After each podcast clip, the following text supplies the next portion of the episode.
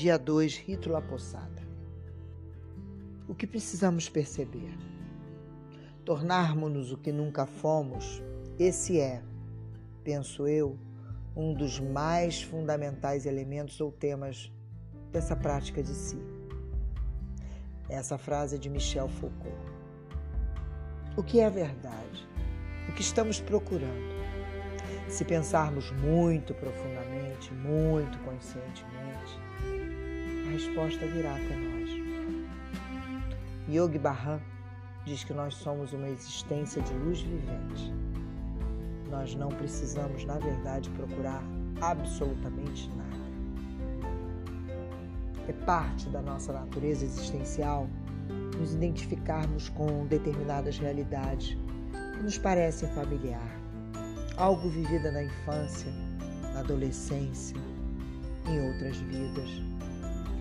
Realizamos composições com os outros, cristalizamos determinados hábitos, estruturamos determinadas formas de agir e de pensar como pensamos esse processo de construção que fazemos de nós ou conosco. Intuitivo ou muito racional e aprisionado em hábitos de muitas gerações. Com os processos de constituição de si, contribuem não ou não para que os experimentos e vivamos nossas verdadeiras potencialidades Podemos constituir a nós mesmos, reconstruir a nós mesmas, através de potencialidades ou potencializando crenças. Ritos, realidades paralelas, inconsciente ancestral, fé pode ser facilitador, pode acelerar o processo, nos auxiliar na obtenção de saltos quânticos. O conceito de cuidado de si, segundo alguns estudiosos, refere-se a práticas por meio das quais o sujeito, cada uma de nós, dá o seu ser a pensar, ou seja, pensar um sujeito em movimento que se põe a decidir o que se é e que se pergunta para se realizar o que se é. O exercício de Emmanuel Aragão nos entrega para perceber e relatar, é um grande início, muito interessante. Acho que vale a tentativa. Vamos depois compartilhar os resultados de perceber e relatar. Vamos agora voltar aos fragmentos de Clarissa para cada vez mais aumentar a nossa percepção. Agora estamos indo rumo à história dos que tentam tornar os gigantes minúsculos. Costumo pensar em Guadalupe, a Mãe Abençoada, com relação a um romance ilustrado de Jonathan Swift, As Viagens de Gulliver. O livro mostrava uma imagem de Gulliver amarrado ao chão. Quem de nós não lembra dessa imagem? Gulliver tinha se tornado um quase prisioneiro dos Liliputianos, um povo diminuto de somente 15 centímetros de altura. Entre outras coisas, eles criticavam Gulliver por ser, por vários aspectos, grande demais. Por isso, os liliputianos o deixaram, amarrando-o em zigue-zague pelas pernas e braços com cordas enroladas em estacas de latão, fincadas em estrados e no chão.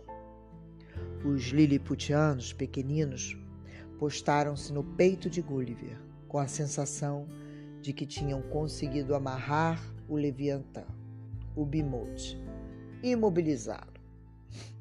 Mas Gulliver simplesmente se sentou. É simples assim, né? Quando se é grande simplesmente se senta. E todas as cordas se arrebentaram, e todos os pequenos liliputianos caíram de cima dele, zombando, rolando no capim. O gigante saiu dali trôpego, arrastando atrás de si aqueles fios das cordas. Os liliputianos abanaram a cabeça como de costume, tentando conseguir entender a figura de Gulliver, que era, na forma, semelhante ao corpo deles, mas por outros aspectos era tão diferente deles. Eu creio que muitos conseguem compreender esse impulso no sentido de aparar o luminoso, o infinitamente maior, o pouco familiar, o desconhecido, o outro, o diferente. Você percebe? O mistério pode ser assoberbante. Tocar a divindade pode dar a impressão de que todos os átomos que compõem sua mente e corpo, de repente, foram reorganizados. Pressupõe-se que o mistério divino seja assoberbante mesmo, para derrubar o seu ego que tende a usar a sua mente mais estreita na tentativa de criticar e mutilar tudo o que não consegue imaginar ou aprender imediatamente. Eu vou usar de novo a pergunta: você percebe isso? Muitas instituições e culturas antigas inadvertidamente trocam seu amor pela vitalidade inerente ao divino por formas calcificadas e mecânicas de ser, que minimizam a magnitude dos milhares de talentos portados em santidades pela alma criativa. Alguns tentando magnificar o mínimo, o homúnculo, ou seja, a precariedade, a mesquinhez, os egos menos bem formados e menos bem informados dos seres humanos da política e das questões em geral. Torna-se, então, não só nossa vocação, mas nosso voto, nossa promessa sagrada dada desde o primeiro momento em que vimos pela primeira vez a alma ser agredida em qualquer um, por qualquer um. Libertar a mulher desencadear quaisquer dos seus dons profundos que se derramam continuamente para dentro de nós, através de nossa linhagem compartilhada com ela. Aprendemos a estudar suas biografias e, com isso, aprendemos a planejar e encenar nossas próprias versões individualizadas de uma abençoada imitatio Maria neste mundo. Não apenas por hora, mas por todos os nossos dias, por todas as pessoas, por todas as criaturas e questões que têm importância. Infelizmente, com muita frequência, o único relacionamento que nos foi ensinado, mostrado ou oferecido para termos com a Mãe abençoada ou é nenhum. Através do silêncio acerca da rica linhagem de sangue que ela tem conosco, ou então é um em que devemos concordar em amarrá-la numa forma pequena e manejada. Isso a diminui ao transformá-la na boa menina sossegada, em falsa oposição a fazer com que aquela outra mulher, a Madalena, seja a menina ruim, a menos sossegada. Essas são distorções das origens e talentos de duas mulheres muito sagradas. Libertemos as duas então. Percebam como libertar as duas através do momento que você começa a libertar você para libertar, através de cada uma de nós, todas nós, campos mórficos e o poder que eles têm. Já ouvi alguns teólogos falarem de Nossa Senhora como se ela fosse um acessório a um conjunto de fatos históricos. Ela também não é, como acusam alguns, uma superstição.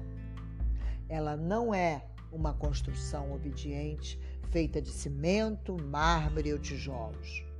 Ela não há de ser usada como um pedaço de arame sagrado para sujeitar todos nós à docilidade, eliminando as outras milhares de características dadas por Deus a todos nós para sermos genuinamente belos, razoavelmente humanos e sensíveis. A Santa Mãe não é para ser uma cerca. A Santa Mãe é um portal, um imenso e belo portal.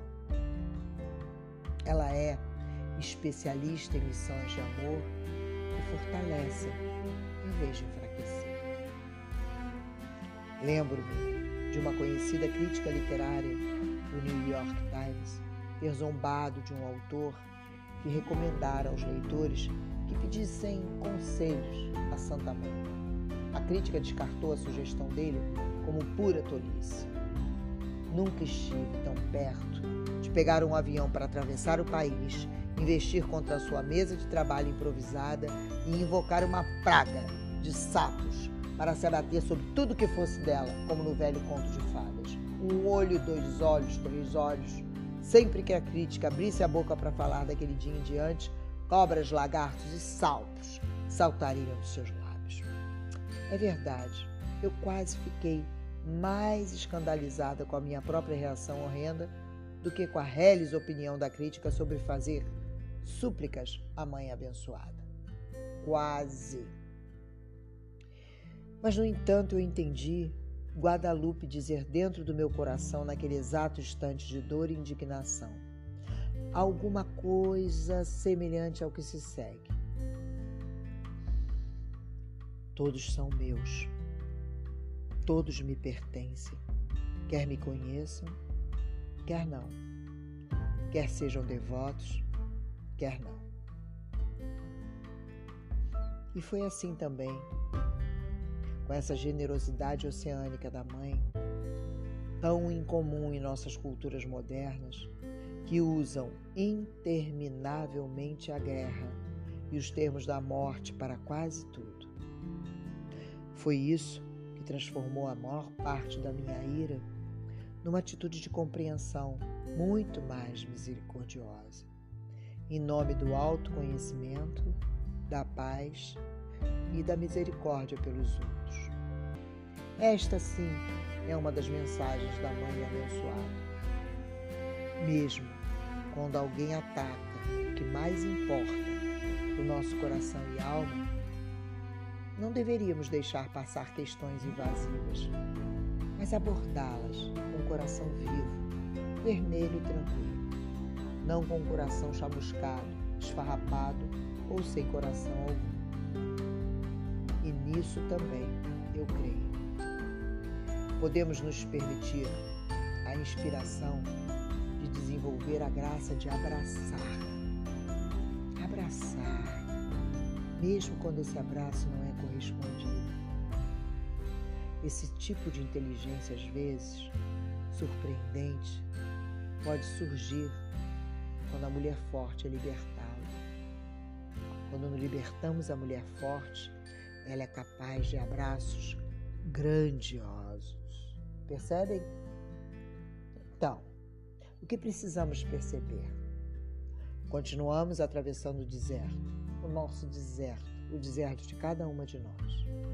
Hoje começamos as meditações para equilíbrio e fortalecimento de nossos chakras. O início é sempre no começo, na origem. O chakra básico, Muladhara. Fortalecendo nossa coragem para irmos na direção da mulher forte que existe dentro de cada uma de nós. Então, que precisamos perceber? Eu sou Carla Gamba, que até a última Rita, até o último encontro do Rito La Posada, pela buscadora de si, ativando em cada uma de vocês a busca de si. Hoje, me sinto mais doula de almas, com a possibilidade de entregar colos atenciosos e zelosos a cada um de vocês.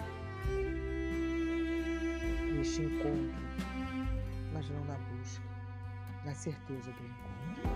Talvez, ao falarmos na busca, estejamos na escassez.